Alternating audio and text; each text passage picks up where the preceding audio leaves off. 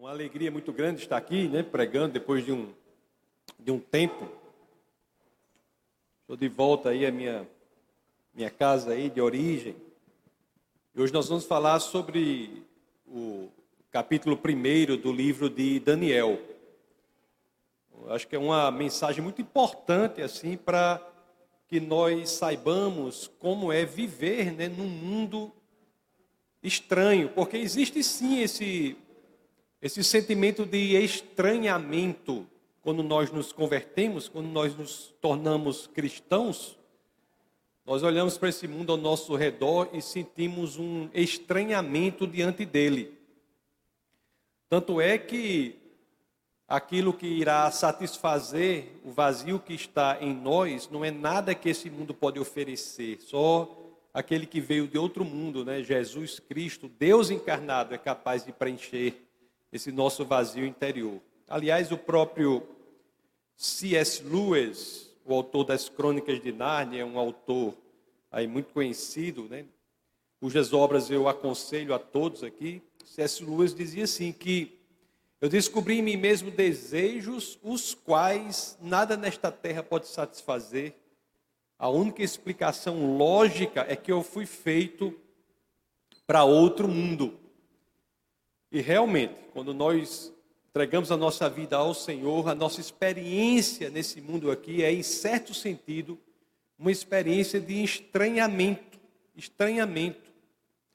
Como se nós, de fato, não pertencêssemos a este mundo, estivéssemos aqui, de, como estamos, unicamente de passagem.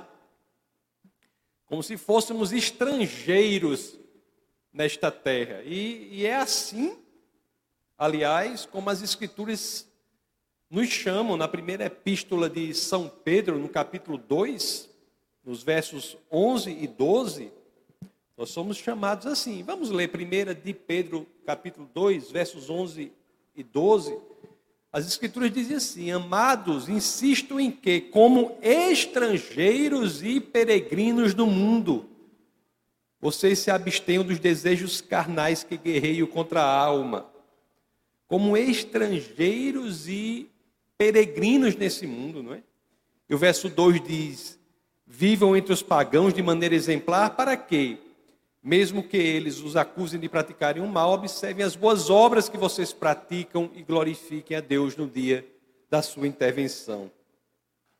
Interessante aqui que o apóstolo Pedro não só nos diz que somos estrangeiros neste mundo, como acrescenta que devemos ter uma vida exemplar, buscar uma vida exemplar neste mundo que para nós é um mundo estranho.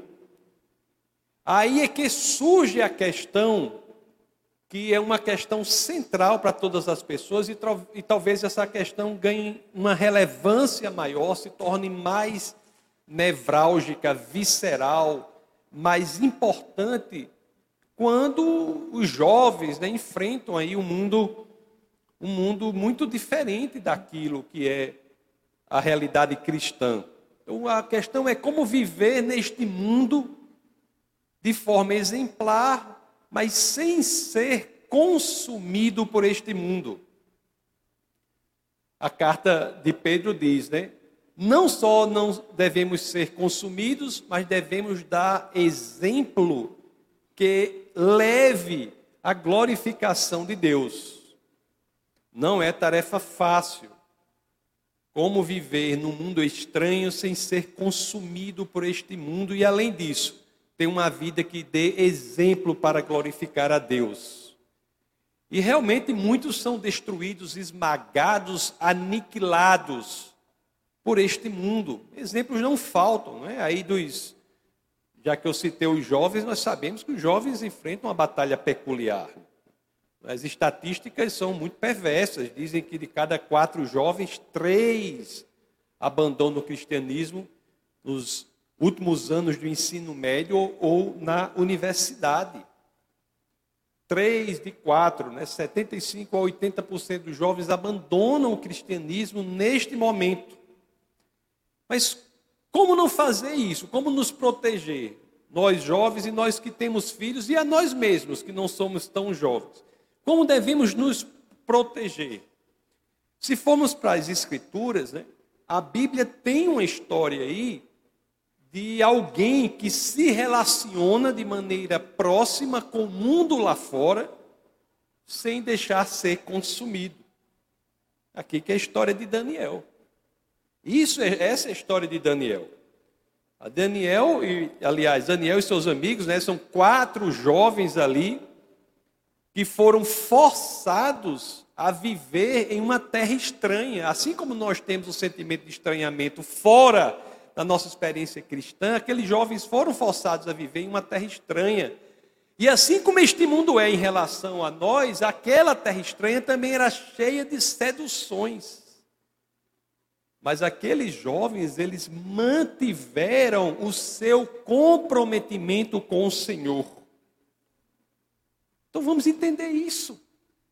E graças à manutenção deste comprometimento, inclusive, que Deus os prosperou.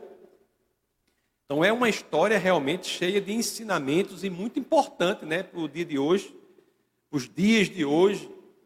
Essa história está ali no livro de, de Daniel, que iremos nos debruçar unicamente sobre o capítulo 1.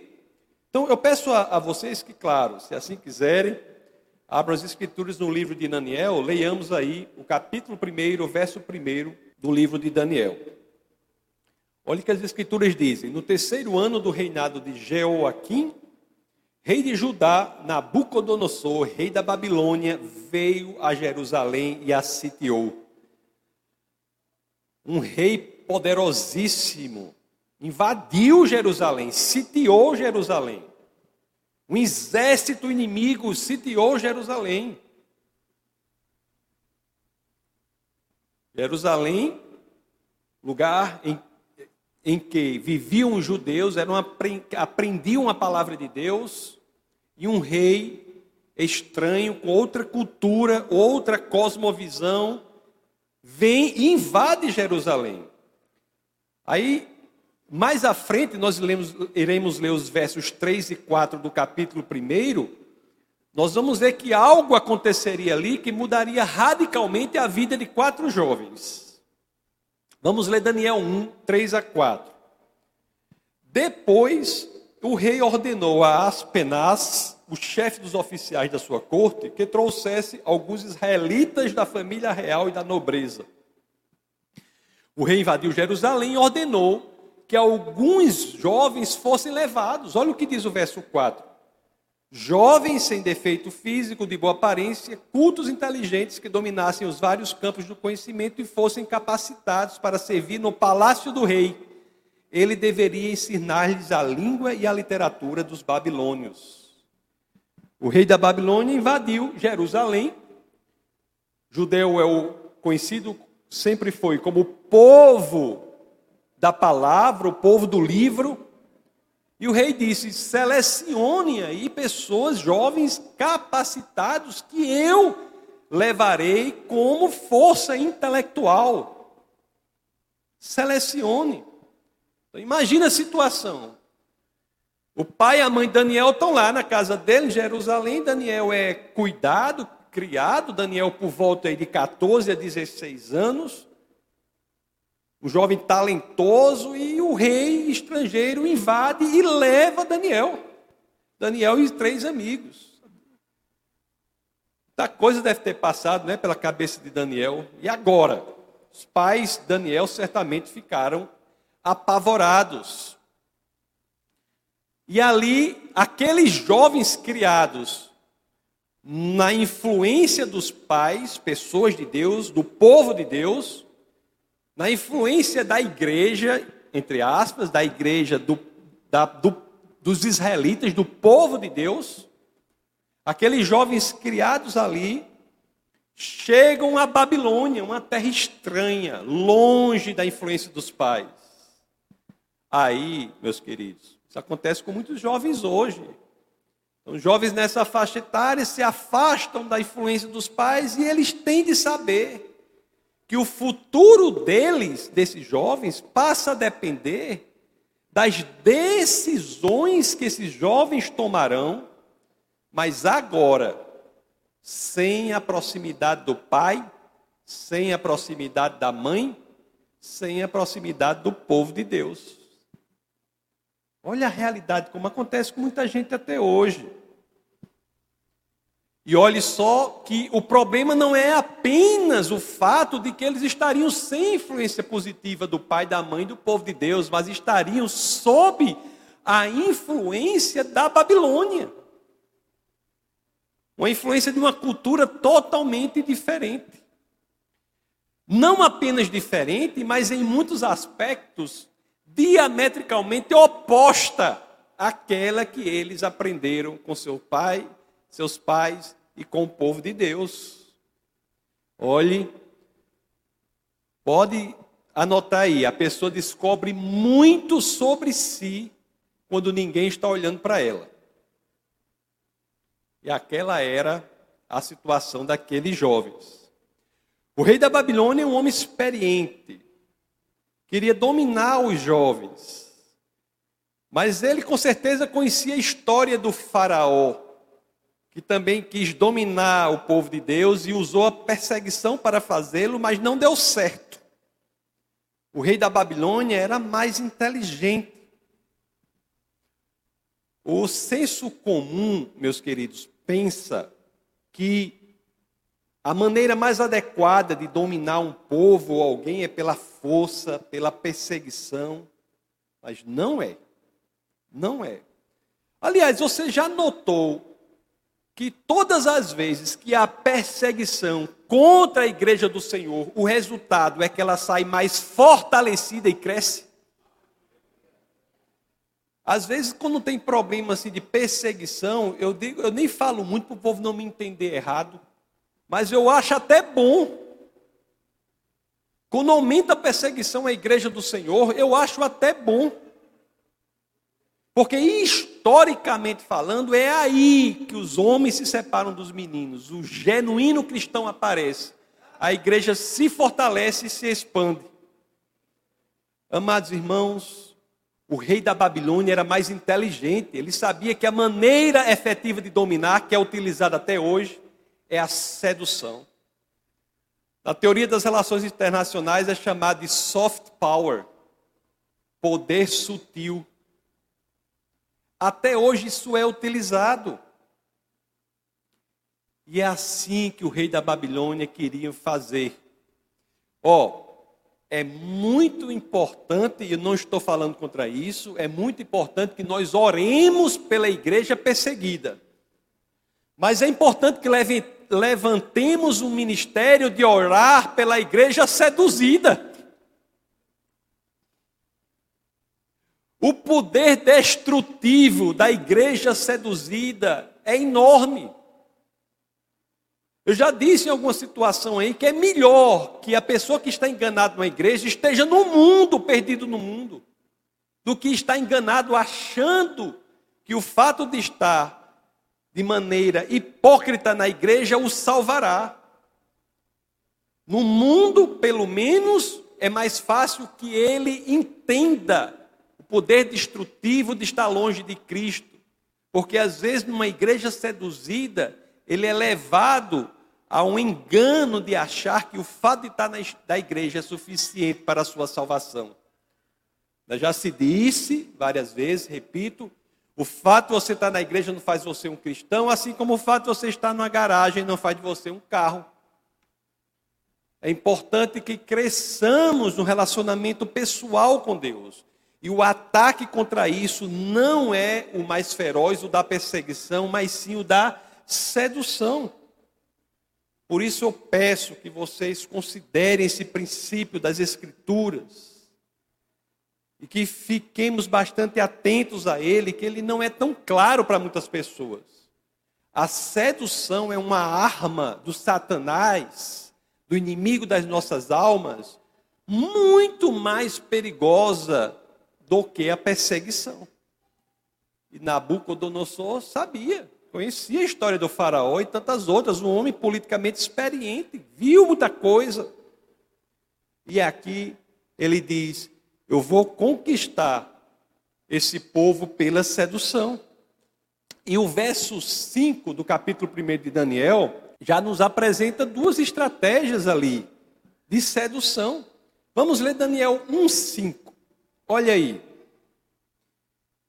De sua própria mesa, o rei designou-lhes uma porção diária de comida e de vinho. E receberiam um treinamento durante três anos, e depois disso passariam a servir o rei. Imagina aí, um bocado de adolescente receberia da mesa do rei comida e bebida das melhores que o mundo poderia oferecer. E treinamento, educação específica no modo de ser da Babilônia. Aprenderiam sobre o que? Mitologia da Babilônia, sobre o deus Marduk, sobre o deus Bel, sobre o deus Nabo. É interessante que quando eu falo sobre esses deuses, eu me lembro que, o, vez em quando eu falo isso, sobre o que eu li lá do, do rabino Stein Saltz, que morreu inclusive não tão recentemente, eu acho que faz, não faz cinco, cinco anos que morreu Stein Saltz, que é um homem sábio. Ele dizia assim: as pessoas acham que esses deuses pagãos eram coisas do passado. Ele dizia: não. Os deuses pagãos estão mais vivos do que nunca. O rabino dizia, e é verdade, se você pegar os deuses pré-helênicos, Baal, que inclusive é citado no Novo Testamento, é identificado na tradição hebraica por Mamon, que é o que? O dinheiro. Quantos servem ao dinheiro como se o dinheiro fosse um Deus? Quantos idolatram o dinheiro? Astarte, uma deusa que posteriormente foi conhecida por deusa, conhecida por Vênus, deusa da pornografia, da prostituição. Quantos caem no mundo da pornografia, da prostituição e são absolutamente dominados por este deus pagão, esta deusa pagã? Calíope, a deusa do alarde, a deusa da autopromoção, a deusa da fama pela fama. Amados irmãos, nesse mundo aí, né, das mídias sociais, que são ferramentas que podem ser utilizadas de forma adequada, mas quantos buscam por esses meios e tantos outros a fama pela fama? A fama pela fama. Quantos idolatram a fama como um objeto em si e não uma consequência natural de um trabalho desempenhado de forma adequada. A fama pela fama nada mais é do que uma deusa. Uma deusa. O mundo faz hoje com cada cristão o que o rei da Babilônia quis fazer com os judeus. A mesma coisa. Assim como o rei da Babilônia quis tirar a palavra de Deus de dentro de Daniel e de seus amigos e colocar a visão de mundo da cultura deles, o mundo quer fazer a mesma coisa, extirpar a convicção na palavra de Deus do coração de cada um, principalmente dos jovens, e colocar uma visão de mundo contrária à palavra de Deus, uma visão do mundo que está fora da palavra de Deus que o mundo oferece.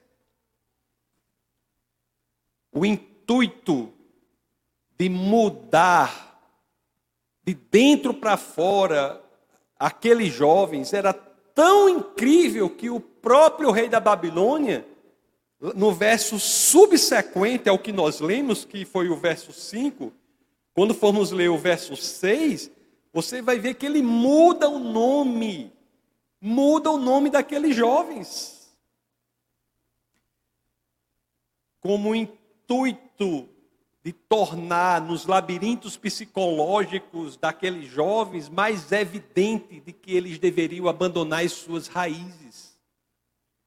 Engraçado que os nomes que são dados a eles são nomes que todos eles, os novos nomes, fazem alusões a deuses pagãos.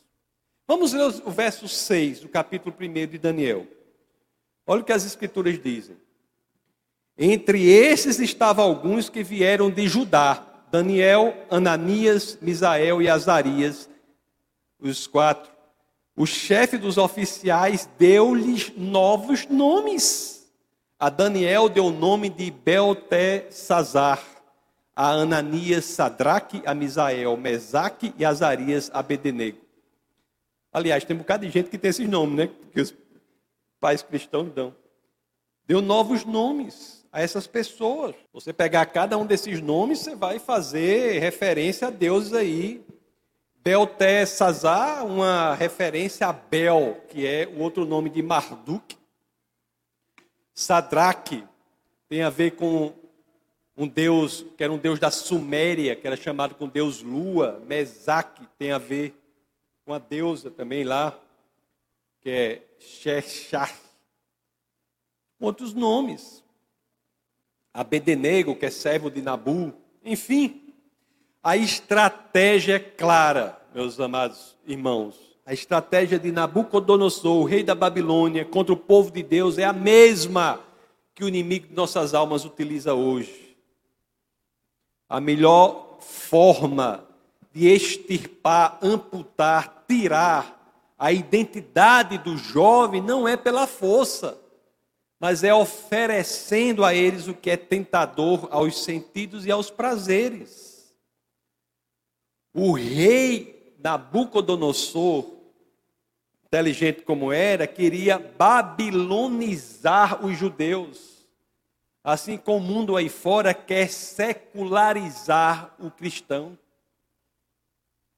A estratégia é a mesma. Não é por acaso que há tantos agrupamentos cristãos por aí que são absolutamente secularizados. É a estratégia do rei da Babilônia, do inimigo de nossas almas. Absolutamente secularizados, seguem modinhas do mundo. Agora, a pessoa está fadada a ser destruída pelas tentações da sedução? Não. Daniel estava destinado a sucumbir às seduções, às tentações? Será que sim? Não.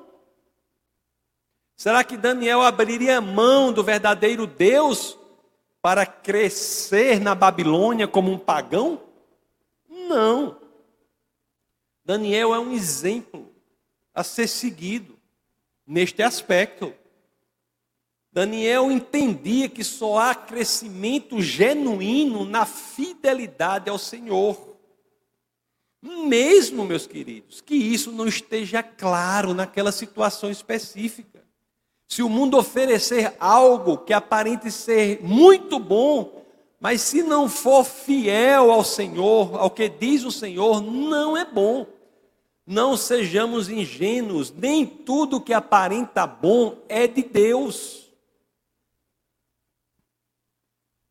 E aqui no capítulo 1 de Daniel, nós temos também o exemplo de como ele, Daniel, ele começa a agir para se resguardar a esse poder destrutivo de sedução. Não é de perseguição, de sedução. Daniel 1:8, no livro de Daniel, capítulo 1, verso 8, nós vemos isso. Olha o que as escrituras dizem. Daniel, contudo, decidiu não se tornar impuro com a comida e com o vinho do rei, e pediu ao chefe dos oficiais permissão para se abster deles. Amados irmãos, um adolescente chega e diz assim: Não, eu não vou experimentar dessa comida, né, desse vinho né? porque a comida poderia ser oferecida a outros deuses, etc, etc. Sejamos honestos. É uma coisa muito pequena para o adolescente ali, diante de tudo que ele estava vivenciando. Normalmente a pessoa pensaria o quê? Homem quer saber de uma coisa, já estou aqui, deixei meu pai, minha mãe, meu, eu estou aqui perdido, não sei o quê, aí tem essas comidas aqui, eu vou comer. Não era isso? Mas Daniel não. Por quê? Qual é o princípio aqui que é negligenciado por muitos? Nós devemos ser fiéis nas pequenas coisas para que nós tenhamos força para sermos fiéis nas grandes. Daniel sabia disso. Se ele não é fiel nas pequenas coisas, como esperar que ele seja nas grandes? Não era o problema em si da comida, embora fosse um problema real. Podia ser carnes de animais impuros, né, de acordo com a lei judaica. Poderia ser comida que tivesse sido oferecida a ídolos, tudo isso aí. Mas diante do contexto todo, ele disse: Eu tenho que ser fiel no pequeno para poder ser fiel no grande. É importante que Daniel também faz isso, é outro princípio. Ele não faz isso atacando o mundo. Ele faz isso com estratégia, com sabedoria.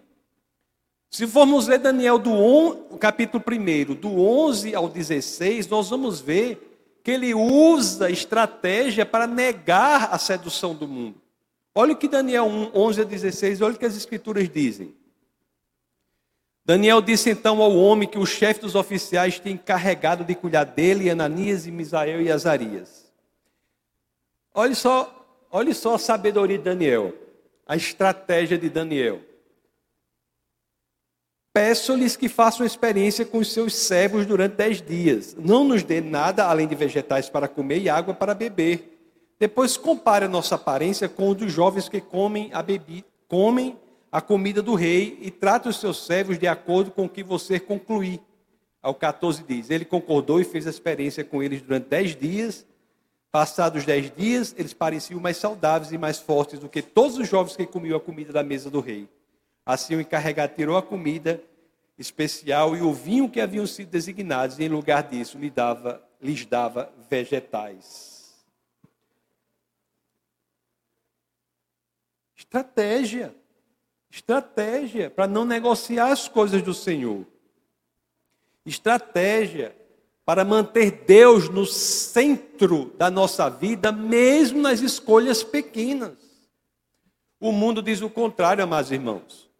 Diz que o mundo diz assim: coloque-se a si próprio no centro e Deus fica na periferia da sua vida. O mundo diz para priorizarmos os nossos próprios interesses e colocarmos os do Senhor no segundo plano. Tem gente que diz: Deus é meu copiloto, nada menos cristão do que isso.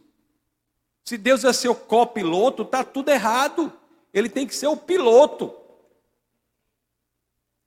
E Daniel, ele não sucumbiu à sedução do mundo. Mas será que nós conseguimos ser como Daniel, né? Será que nós, se nos analisarmos a nós mesmos, nos colocarmos no escrutínio, colocarmos a nossa própria vida em investigação, será que podemos dizer que temos sido fiéis nas pequenas coisas? Outra coisa importante aqui de Daniel é o seguinte: veja que a fidelidade a Deus não quer dizer isolamento do mundo e do conhecimento que o mundo pode oferecer, não. Você veja que Daniel ele não se recusou a estudar outras religiões, não. Não se recusou a aprender outras línguas e outra cultura, não. Veja que Daniel não se recusou a ir à, entre aspas, Universidade da Babilônia, não. Ele estudou tudo isso, mas ele não se deixou dominar pelos mitos falsos que estudaria. Na universidade secular, há verdades e há falsidades. Nós não somos chamados para ter medo disso. Nós somos, chamados para conhecer isso e utilizar isso para influenciar o mundo não para sermos influenciados por ele. Nós temos que influenciar, não sermos influenciados. Essa história do peixe, né? Já aconteceu a história do peixe, que o, o rapaz chegou, aí tinha um homem em frente do aquário, e o homem fazia assim com a cabeça, aí o peixe. Aí o, cara, o homem fazia assim com a cabeça de novo, é o peixe. Aí a pessoa vendo aquele disse: Mas amigo, que negócio impressionante, o que é isso? Aí o rapaz respondeu: Muito simples. Mente superior domina a mente inferior, né? A mente do peixe. Mente superior domina a mente inferior. Aí o cara disse: Então deixa eu tentar.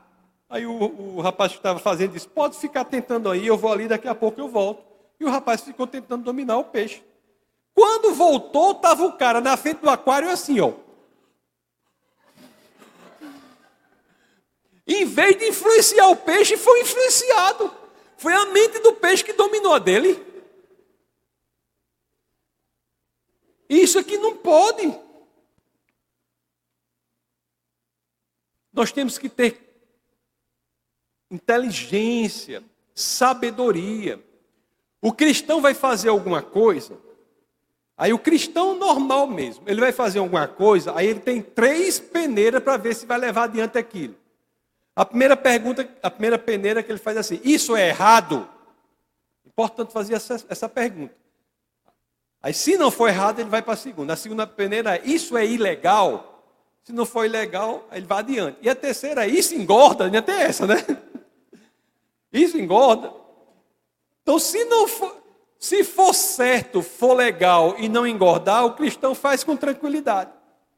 Mas não é sempre assim. Não basta ser certo e ser legal. Nós devemos perguntar: é sábio fazer isso? O que é que nós, como nós nos relacionamos com o mundo? O que é que nós permitimos que nos influencie, que nos forme, nos forge? O que é que nós permitimos? A que que filmes nós permitimos que nos forme? Que música nós escutamos? Você é livre para escutar qualquer coisa, mas qual você tem escutado? Pode ser certo escutar qualquer uma, pode ser legal, é sábio. A que festa nós vamos? E principalmente, com que pessoas eu estreito o meu relacionamento? Com que pessoas? Temos que perguntar o que é sábio. Temos que perguntar o que é sábio de ser feito. Não é que Deus quer, amados irmãos, que você viva uma vida cheia de regrinhas. Mas o que Ele quer é que você se autoexamine e analise se as pequenas decisões da vida estão afastando ou aproximando você de Deus. E olhe que afastar ou aproximar você de Deus é algo que está unicamente na esfera do seu interesse, do seu bem-estar. Porque Deus é autossuficiente. Deus quer que você esteja perto dele pelo seu benefício. Então, como nós temos vivendo, vivido a nossa vida? Daniel foi fiel ao rei da Babilônia mas sem comprometer a sua fidelidade ao Senhor. é interessante que Deus recompensa né, a fidelidade de Daniel. E lá no verso 17 do capítulo 1, as escrituras dizem assim: A esses quatro jovens Deus deu sabedoria e inteligência para conhecerem todos os aspectos da cultura e da ciência. E Daniel, além disso, sabia interpretar todo tipo de visões e sonhos. Aí, graças a isso, Daniel foi designado para exercer uma função lá né, no, no Império Babilônico. Foi designado sem comprometer a fidelidade ao Senhor. Agora, se houver algo no mundo que você tenha de fazer, ou seja, exigido você de fazer e comprometa a sua fidelidade com o Senhor, como é que você deve se portar? Fidelidade ao Senhor acima de tudo. Fidelidade ao Senhor acima de tudo. Porque quando somos fiéis ao Senhor, Deus não nos abandona. Pode chover canivete, o sangue dá na canela, pode vir cinco trem carreados um atrás do outro, você não afasta nem um milímetro para o lado nem para o outro, se isso for comprometer a sua fidelidade com o Senhor. É interessante que no livro aqui, um pouco mais à frente, os três amigos de Daniel se recusam a adorar uma imagem de ouro.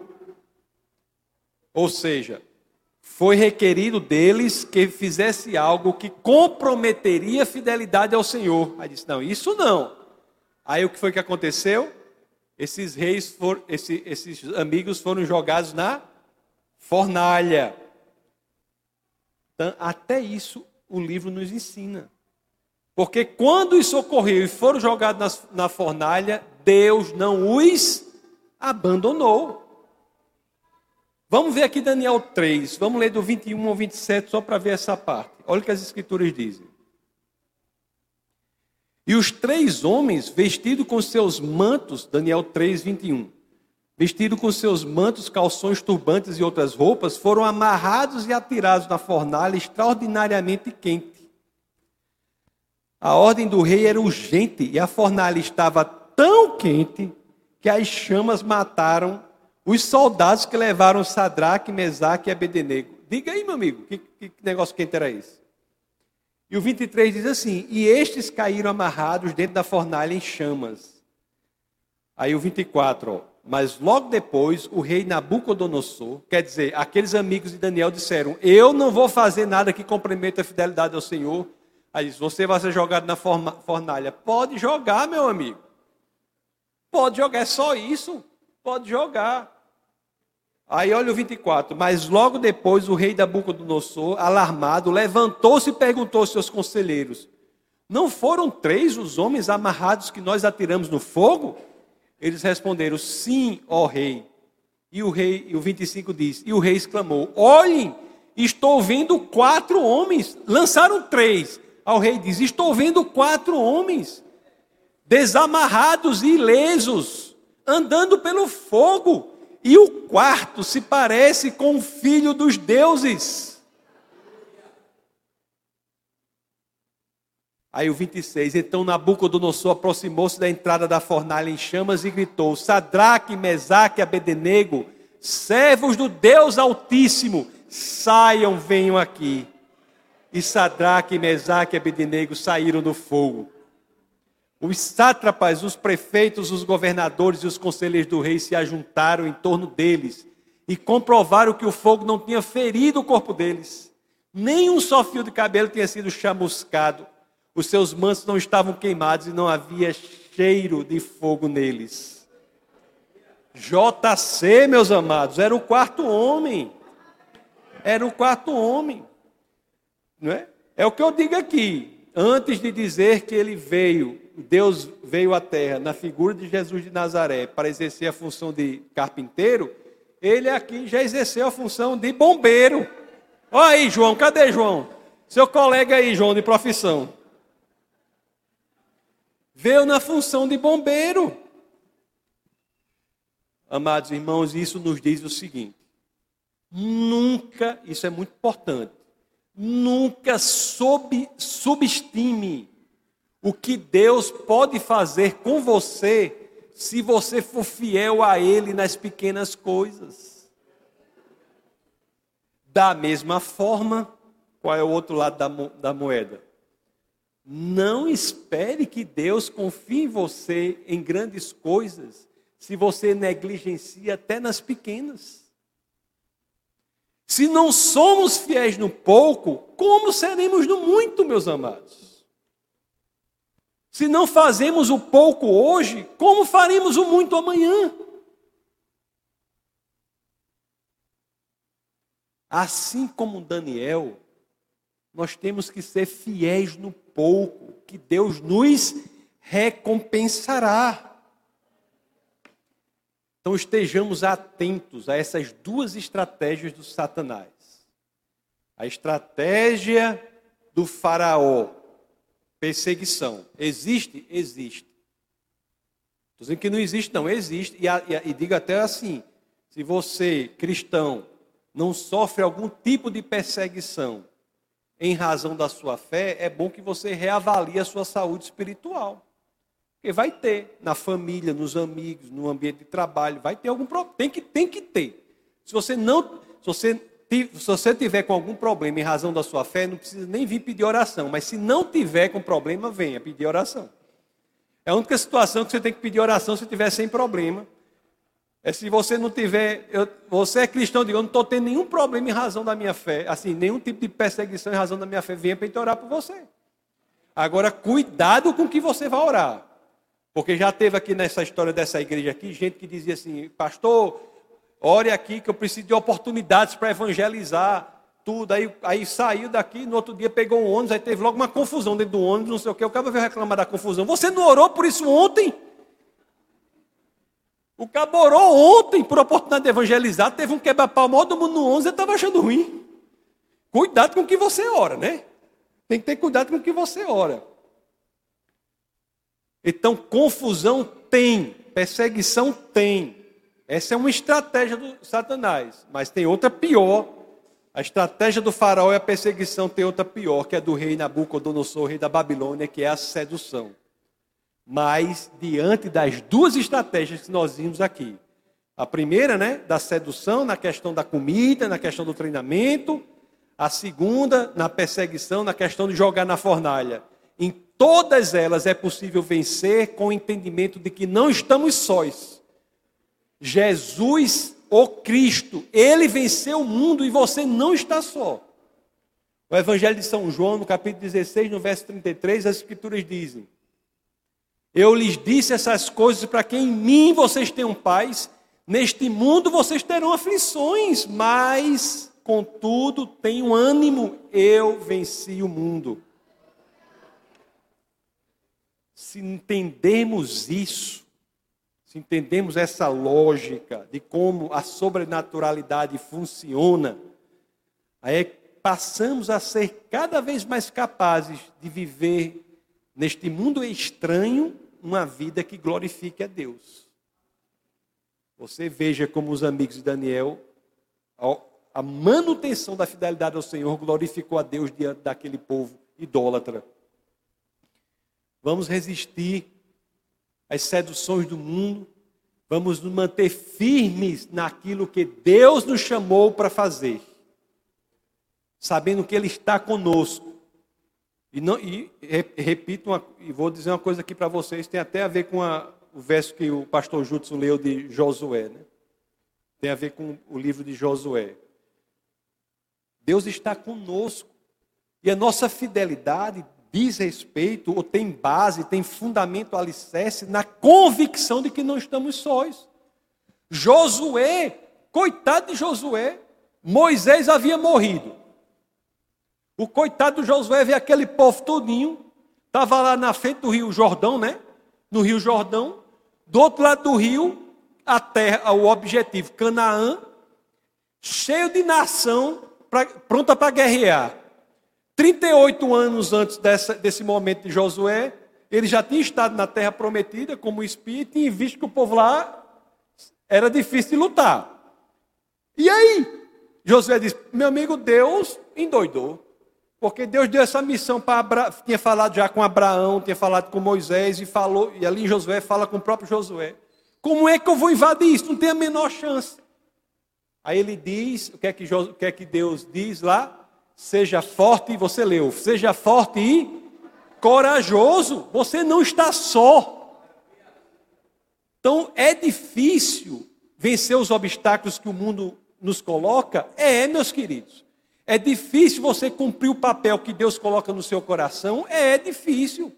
Aliás, eu acho até, eu tenho uma convicção de que uns, um dos critérios mais importantes para que nós saibamos que uma visão é de Deus é quando essa visão é do tipo que eu tenho certeza que sozinho eu não posso realizar, que eu não consigo realizar. Deus coloca no nosso coração algo que devemos fazer, que vou dizer assim, como é que isso vai acontecer? Quando isso ocorre, é que eu digo, ah, é porque eu não estou só. Deus está comigo. Então você é chamado para estar no mundo mesmo. Não vá ter medo da universidade, não tenha medo do seu emprego, não tenha medo de estar em lugar nenhum. Agora, cuidado para não ser igual o homem do peixe, ficar imitando o peixe. Você está lá com Deus para influenciar esse mundo. É assim, e somente é assim que nós descobrimos o propósito da nossa vida. O propósito da vida do cristão na breve passagem sobre essa terra. Este é o meu propósito e este é o seu propósito também. Vamos orar. Senhor, muito obrigado, Pai, por tua palavra. Obrigado, Senhor, por nos dar um sentido, uma direção. Obrigado, Senhor, por nos mostrar que nós temos algo a fazer e que não estamos sós. Obrigado, Senhor, pelo exemplo de Daniel, um jovem, um adolescente que foi colocado em um império poderoso, mas sobre se manter vivo, soube se manter fiel à Sua palavra naquele ambiente. Obrigado, Senhor, por essa realidade sobrenatural que se impõe à naturalidade do mundo. Que cada um aqui, Senhor, possa crescer em coragem, possa crescer em determinação e convicção de que, pela fidelidade no pouco, estará crescendo na certeza de que poderá enfrentar grandes desafios grandes projetos para a obra do Senhor. Obrigado por tudo que o Senhor tem feito por nós e é no nome do teu Filho, nome poderoso, nosso Senhor e Salvador Jesus Cristo, que todos aqui em uma só voz dizemos: Amém.